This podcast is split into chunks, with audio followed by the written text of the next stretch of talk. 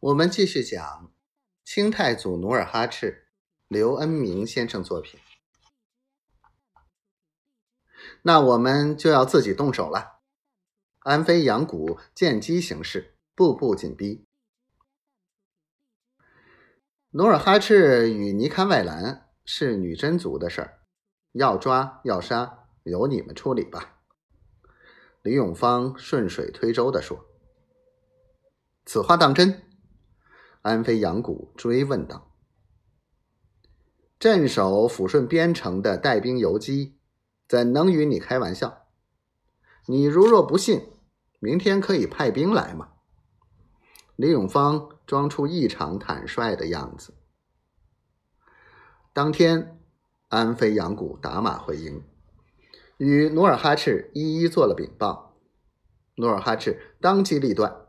选派了几十个能征善战的骑士，还由安费扬古率领直奔抚顺城。清晨，安费扬古带着努尔哈赤的信件找到李永芳，就进行具体交涉。可是正在交涉的时候，尼堪外兰听到努尔哈赤追捕他的消息，他如惊弓之鸟。马上就从朋友家里溜出来，顺着城墙一阵小跑，企图越墙而走。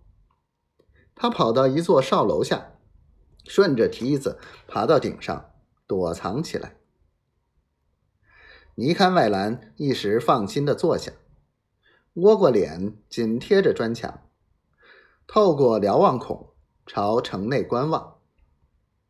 他从腰里掏出烟袋。装上一袋烟，刚想打火吸烟，突然墙脚下闪过一个女人的影子。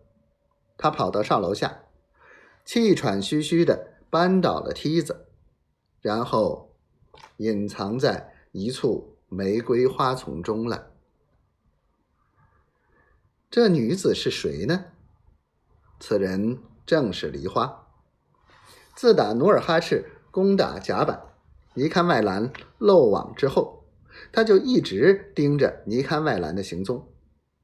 昨天，他认识的一个从鄂勒辉城跑到抚顺城的汉人，告诉他尼堪外兰已溜到抚顺城一家杂货铺子里躲藏起来，他就当即在那家杂货铺子对面的酒家，以卖唱为由，暗中盯着尼堪外兰。